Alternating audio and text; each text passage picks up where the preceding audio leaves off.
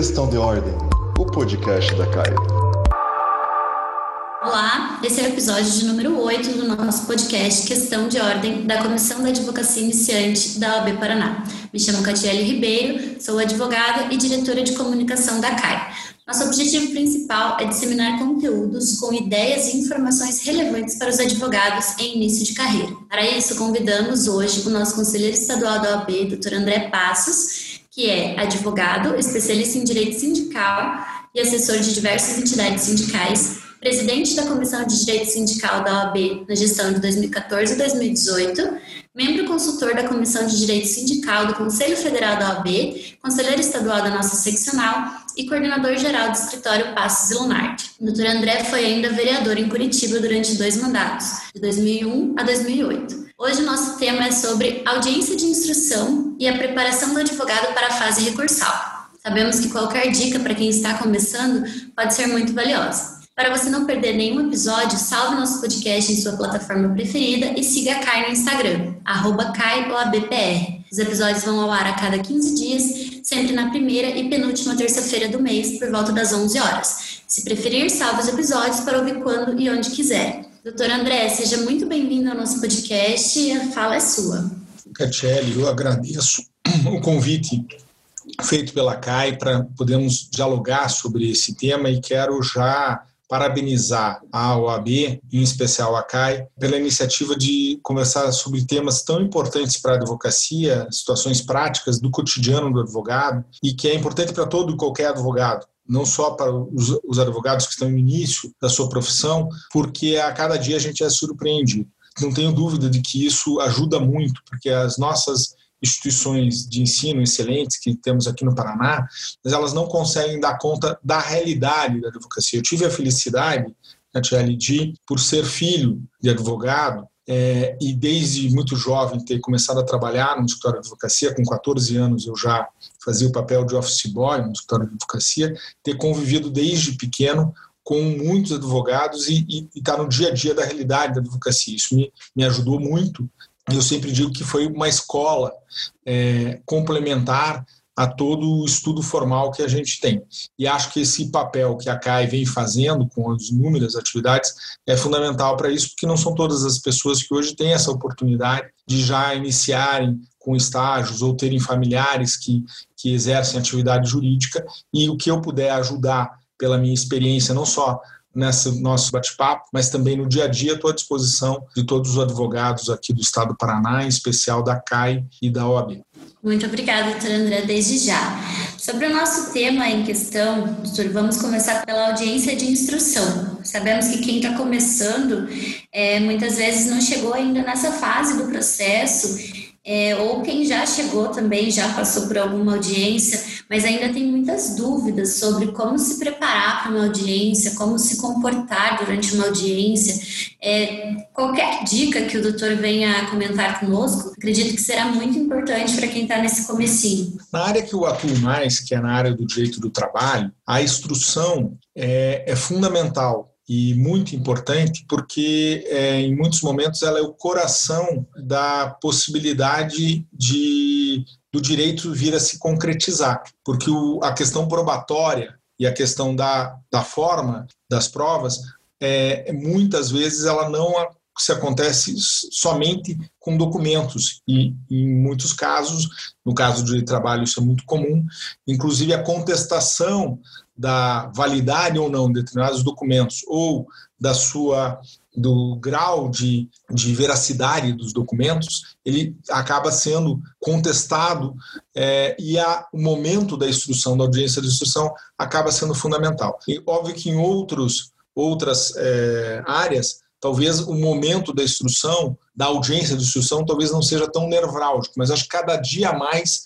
ela acaba sendo importante. É, Importante a gente sempre lembrar que o primeiro juiz da causa, né, como sempre é, a gente é relembrado por Calamandrei, que é o advogado. E pensar na audiência de instrução, no ato instrutório, já começa quando você está questionando a parte, porque a partir do relato que a parte te dá dos problemas, você já tem que começar a pensar quais são as questões probatórias ou que questões de instrução que você vai fazer. Então, isso já é um momento de preparação para a tua audiência de instrução. Então, é muito importante o advogado, no início de carreira, saber se ele fez a entrevista ou a conversa com o cliente ou com o com o responsável da empresa, por exemplo, ele tem que se atentar a isso no relatório. Muitas vezes, a pessoa que faz o atendimento ou até que faz a petição inicial não é a que vai fazer a audiência de instrução.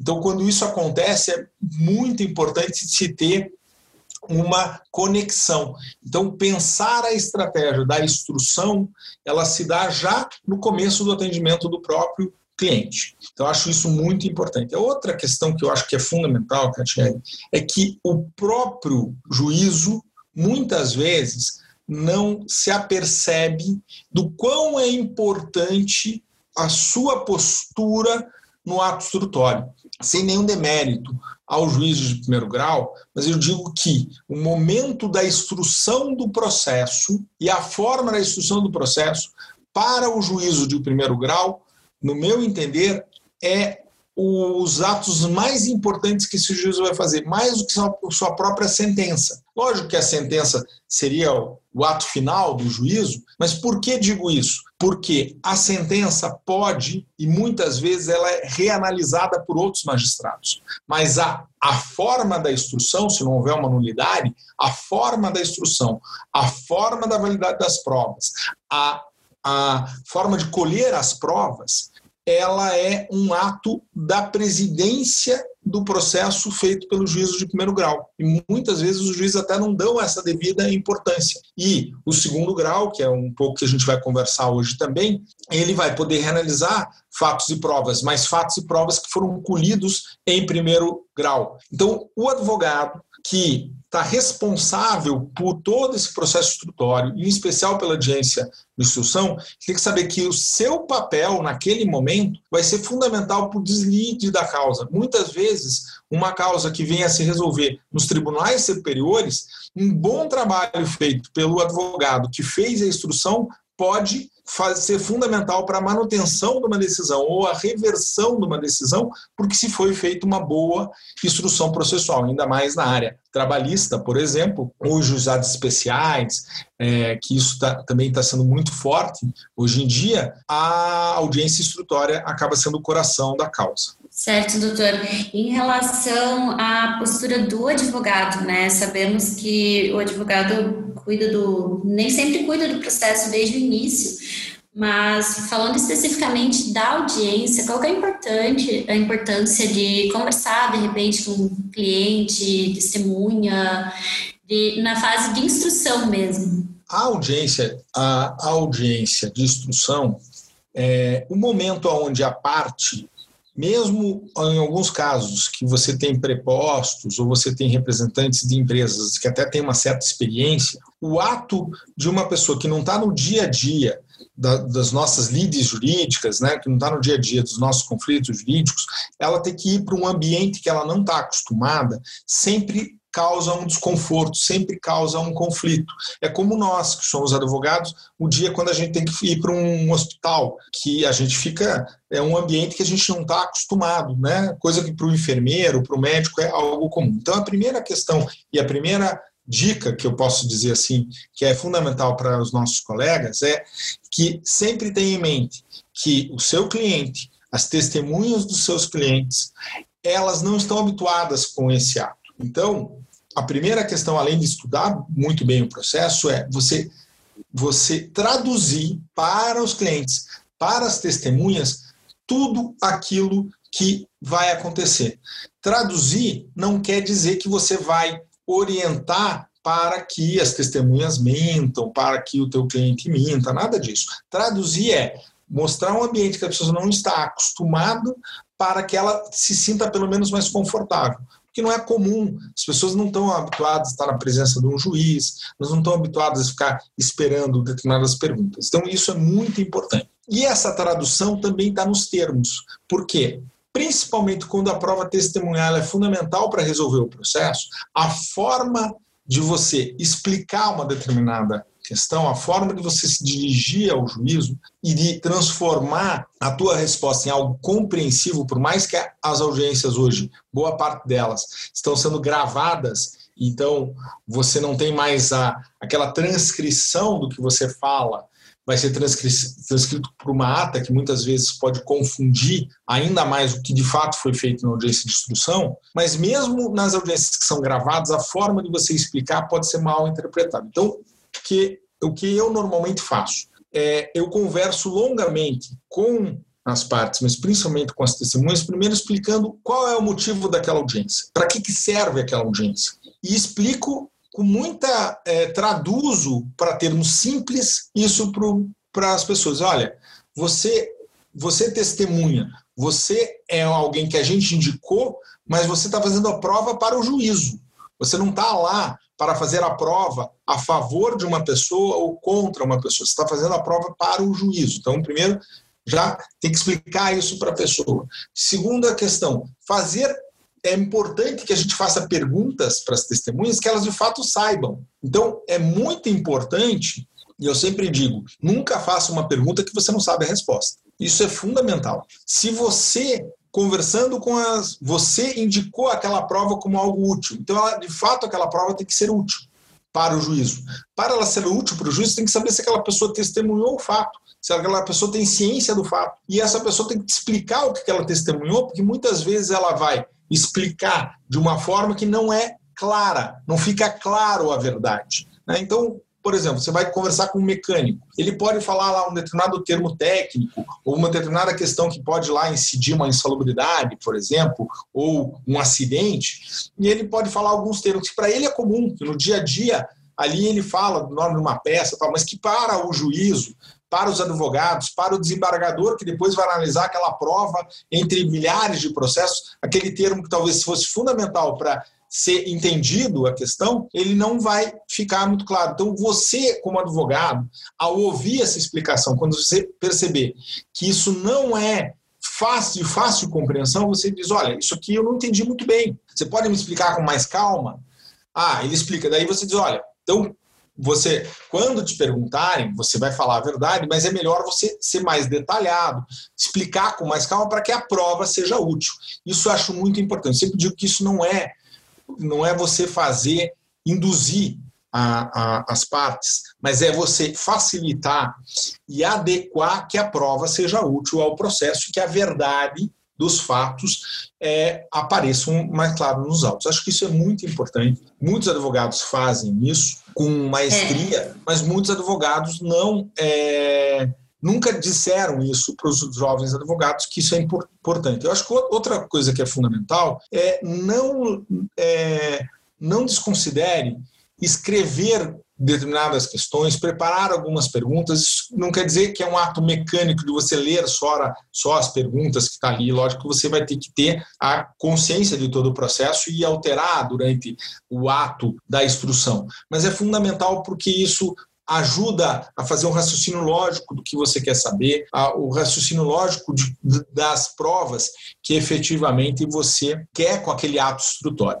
Então, você explicar para as partes isso é muito importante e é fundamental é, porque as partes não estão, como você, habituadas com o dia a dia do processo e, em especial, as partes mudam na frente do juiz, porque é normal, elas não estão é, acostumadas a estar frente de uma autoridade e a figura do juiz ainda está no imaginário das pessoas é, e algumas pessoas que são super extrovertidas na tua frente, na frente do juiz ficam tímidas, algumas pessoas que falam de um jeito, é, na frente do juiz falam de outro jeito, então é, você criar um ambiente da pessoa ficar mais tranquila e segura é muito importante. A gente já perdeu ou ganhou causas por causa do mera mudança de comportamento. Cinco minutos antes de entrar para a audiência, você tem uma testemunha extremamente confiante, ela entra na audiência, ela fica uma testemunha extremamente tímida, que não, não responde absolutamente nada que ela te falou cinco minutos atrás, por causa dessa mudança de ambiência, Catiele. Não sei se você já,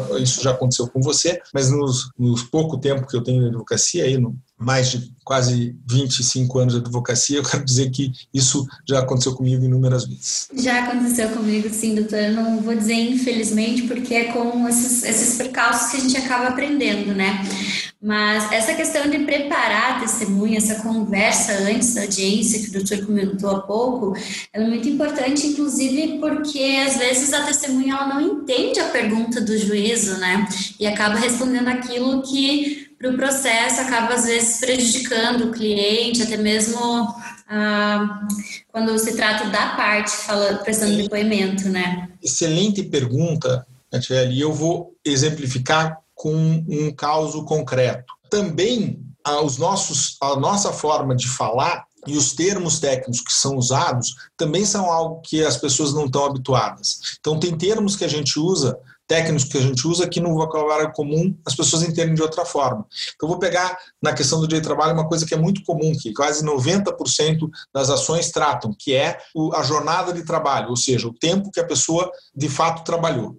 Então, muitas vezes, quando o juiz ou o advogado perguntam para o trabalhador qual foi a sua jornada de trabalho, ou qual era a sua jornada de trabalho, ou perguntam para a testemunha qual era a jornada de trabalho do, da, da pessoa que entrou com a ação, do autor, a pessoa interpreta como qual foi o tempo que ela foi contratada, que ela deveria fazer, e não o tempo real que ela trabalhou. E muitas vezes, ao interpretar assim, ela diz: Não, eu fui contratado para trabalhar das 8 às, ao meio-dia e de, da 1 e meia às 5 e meia. E ela não diz, quando ela faz hora essas, ela acaba não dizendo que a jornada de trabalho dela, por exemplo, não, ela foi contratada para isso, mas fazia duas horas, três horas, quatro horas de hora extra. E muitas vezes, quando é o autor que fala isso, acaba virando até uma confissão porque isso é muito importante, algo que eu esqueci de, de falar, que quando você vai conversar com o autor, você tem que explicar para o autor, olha, eu sou teu advogado, por ser teu advogado, eu não vou poder fazer perguntas para você, eu não vou poder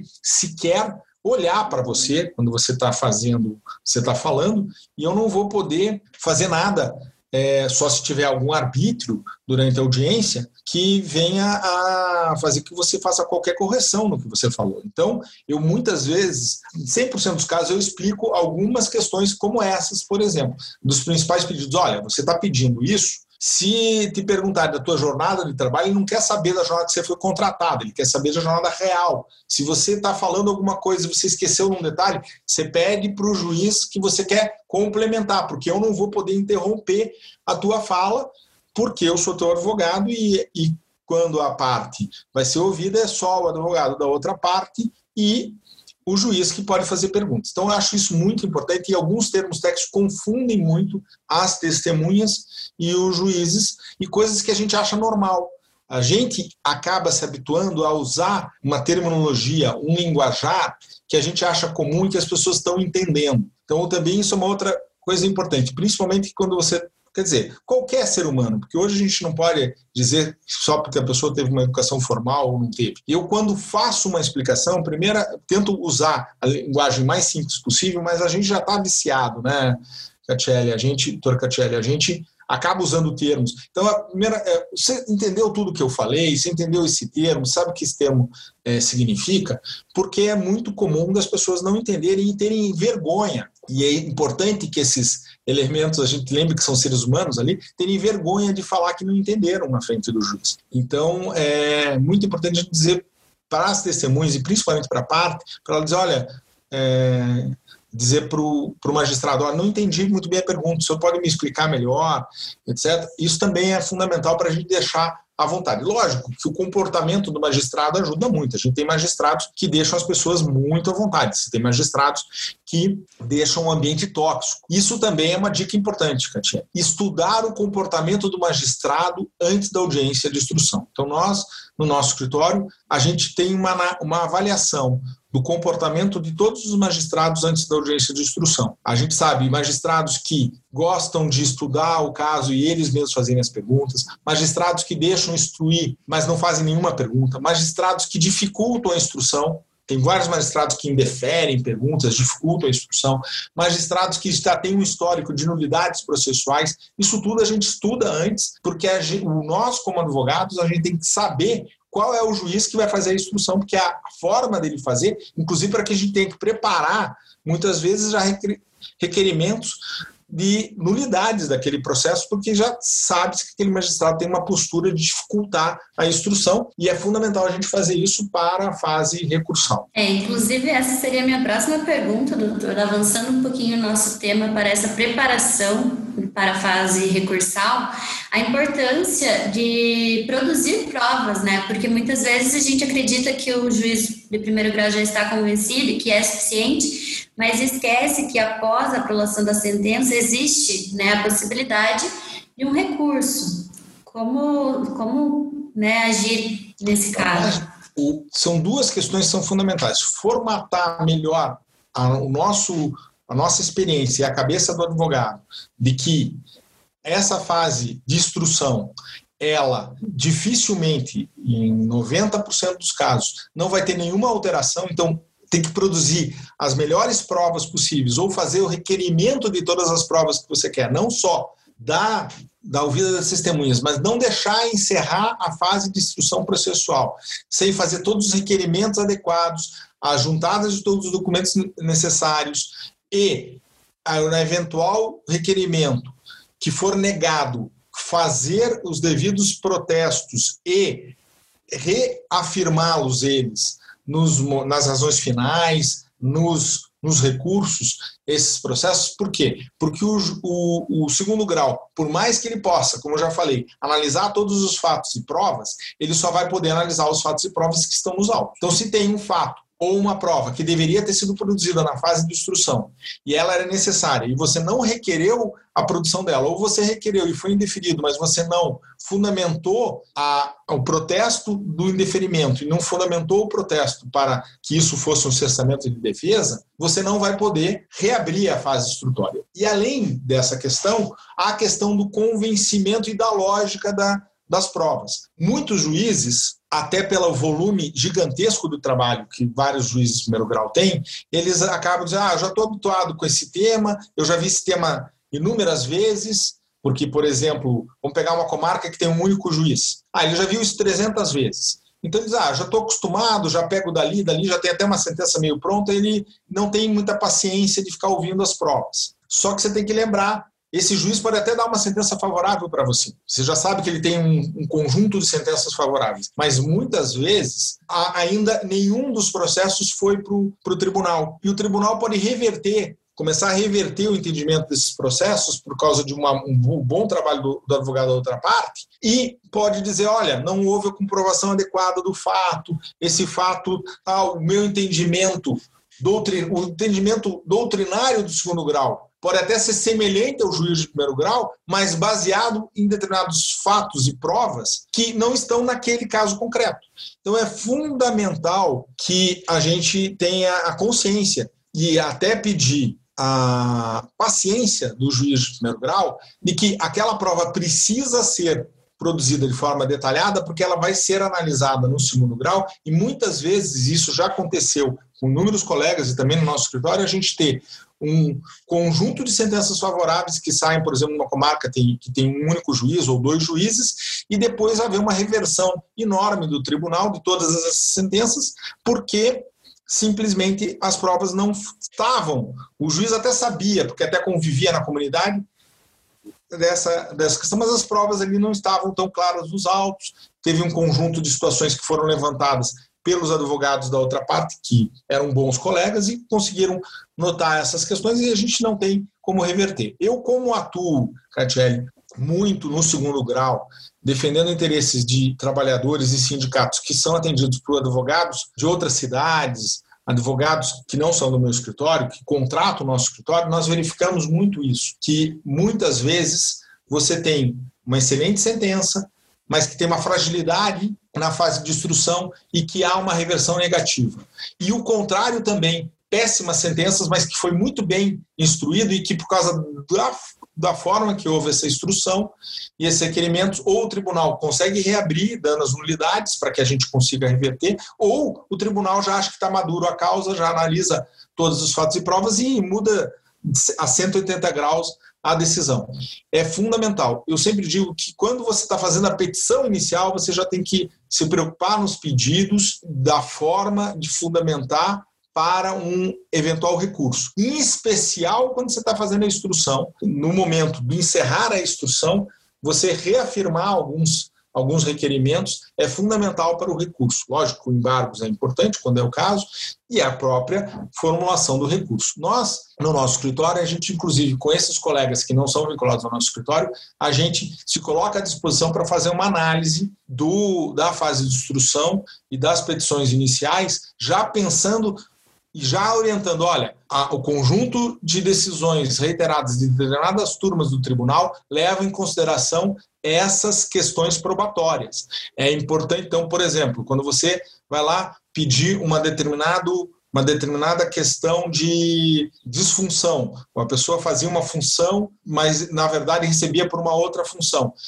essa é uma questão de prova é importante. Vários eh, tem, tem questões onde você já pode botar, olha, eu já analisei aqui 100 ações aqui no tribunal aonde a caracterização, por exemplo, da retaguarda bancária, se não deixar claro que o trabalhador fazia essas funções claramente e não tiver essa prova, o tribunal não vai manter a sentença mesmo que ela seja favorável. Ou, se deixar claro, mesmo que a sentença seja desfavorável, o tribunal vai reverter, porque isso está claro na fase instrutória. E isso é uma pena, porque muitas vezes você tem um, um conjunto de, de pessoas que faziam, trabalhavam na mesma empresa, é, no mesmo, fazendo as mesmas coisas, e tem é, decisões do tribunal diferentes. Explicar para essa pessoa que é porque ela respondeu na fase de instrução diferente, ou porque não foi, a sua testemunha não explicou é, adequadamente uma situação e por causa disso ela não ganhou a, aquele pedido, é muito é muito complicado, porque você diz, ah, eu fazia a mesma coisa, ah, mas daí e aí é fundamental você alertar os colegas advogados, olha, se você não fizer a prova desta forma, você não vai conseguir manter no tribunal aquela sentença ou você não vai conseguir reverter no tribunal aquela sentença. É, assim a gente vê a importância, né, doutor, da preparação desde a audiência de instrução, que é onde conseguimos produzir efetivamente as provas. Muitas vezes o processo, na maioria das vezes, não vai se encerrar na sentença. É, teria alguma dica assim especial, fora todas essas que o doutor já relatou para gente, que o senhor acha que é importante passar para os iniciantes e que te ajudou, ou contar algum, algum erro do, da sua profissão mesmo, né, da sua carreira, que depois te ajudou a melhorar e que o doutor gostaria de compartilhar com a gente? Não, acho que a primeira dica é que quando eu vou conversar com os com as testemunhas e com as partes, eu conto alguns causos anteriores que aconteceram comigo,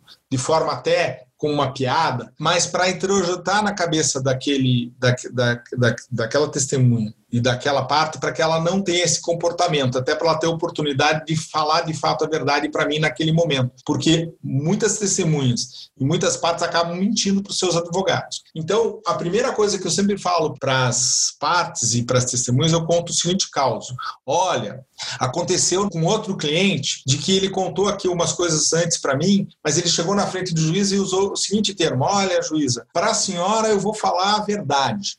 Aí, quando eu ouço essa frase, eu já sei que ele vai mudar a história que ele contou para mim aqui, e aí eu fico perdido, porque eu estou baseado numa informação que a testemunha me deu, e ele vai dizer uma informação totalmente diferente para a juíza. Apesar disso já ter acontecido comigo algumas vezes, principalmente no início da minha profissão, agora, quando eu conto essa, esse caso que aconteceu comigo, mas eu conto de forma uma piada, isso acaba sendo um antídoto, porque se o cliente ou a testemunha não estava sendo totalmente sincero comigo, ele já percebe de que ele precisa ser totalmente sincero. A outra questão é da relação entre o, a testemunha e as partes. Então, eu também conto para as testemunhas e para as partes alguns casos.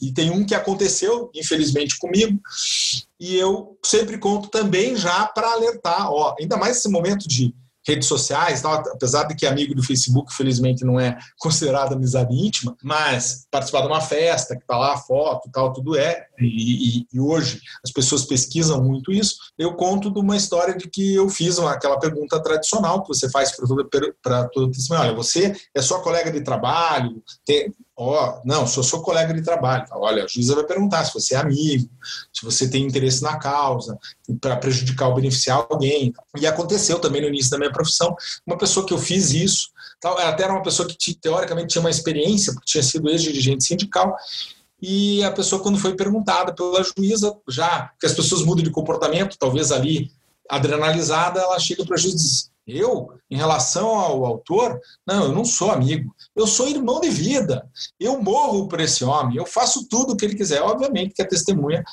não foi aceita e foi excluída na hora. E eu conto, então, essas e outros causos, até de forma jocosa, até para quebrar o clima das testemunhas, que sempre estão muito tensas, mas também para daí as testemunhas perceberem, olha, eu não posso me comportar dessa forma e desse jeito que eu posso, posso prejudicar. Então, acho que essa é uma dica importante, que é você usar o humor, mas ao mesmo tempo com conhecimento para ajudar na preparação das testemunhas. E a outra coisa que eu acho fundamental para o segundo grau, que é o que eu hoje em dia é, fico, é que você tenha a, você tenha é, o, o, advogado iniciante que que está fazendo e que não tenha, não fique intimidado de uma situação que ele não está é, acostumado de conversar com os colegas, vocês têm colegas muito, e de dizer, olha, como que está sendo o, a visão do tribunal em relação a algumas situações concretas.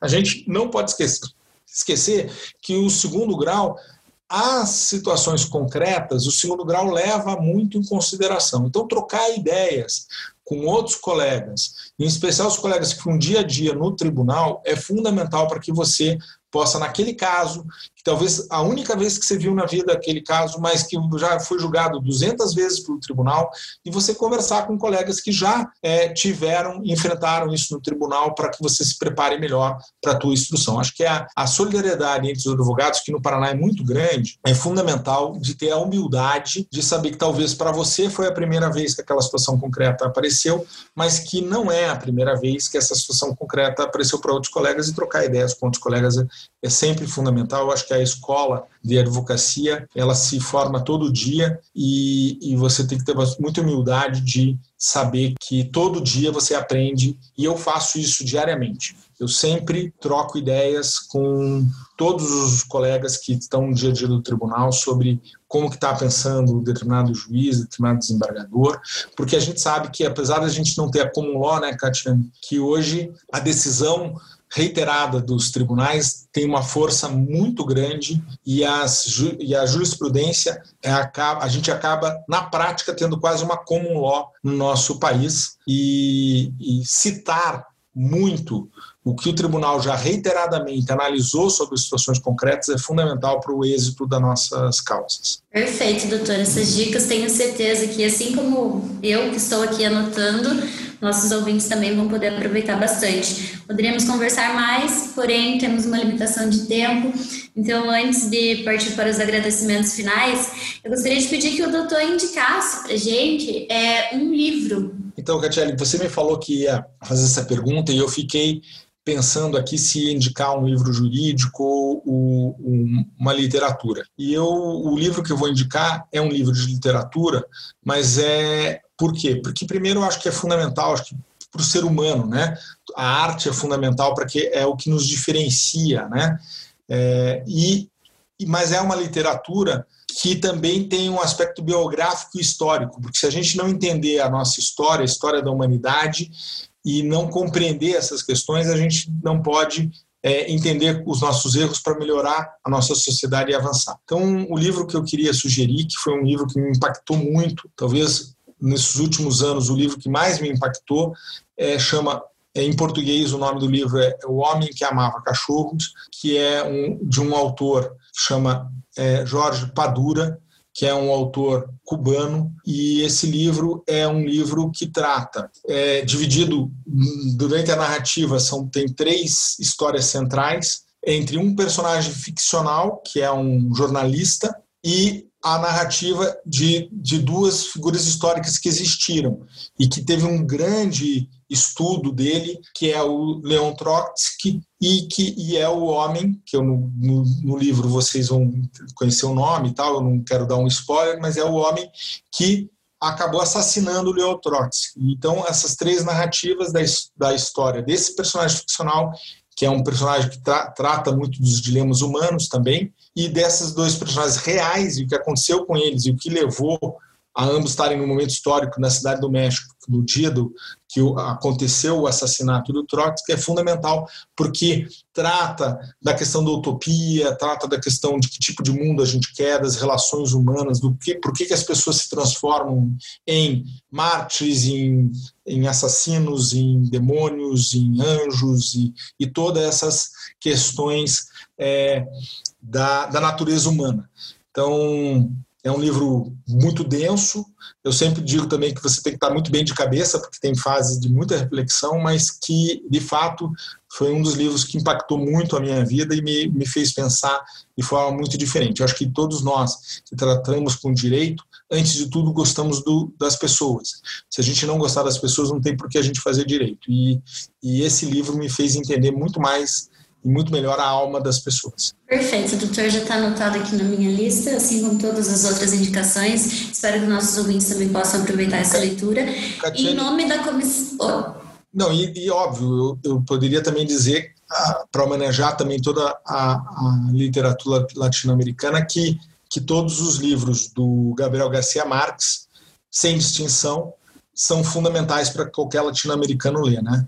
É, eu, em especial, gosto mais do Amor nos Tempos de Cólera, por uma questão que eu sou um homem romântico e é uma história de amor sensacional, é, mas todos os livros do Gabriel Garcia Marques são indispensáveis. Então, além de tal, se as pessoas tiverem tempo de ler toda a literatura do Gabriel Garcia Marques, eu acho que é fundamental para qualquer latino-americano. Anotado também. Então, em nome da Comissão da Advocacia Iniciante da UB Paraná, doutor, agradeço que tenha aceito o nosso convite, agradeço a sua participação aqui hoje e todas essas dicas que com certeza são muito valiosas para quem está começando a carreira da advocacia. Eu que agradeço o convite, me coloco à sua disposição e não só para esses bate-papos, mas em especial à disposição da CAI e de qualquer advogado aqui do estado do Paraná para que a gente possa juntos melhorar a nossa sociedade, que a gente construa uma sociedade justa e fraterna para todos, desejando um 2021 com muita saúde e paz para todos os advogados do Paraná. E por hoje é isso, pessoal. Até o nosso próximo episódio. Realização OAB Paraná e Comissão da Advocacia Iniciante.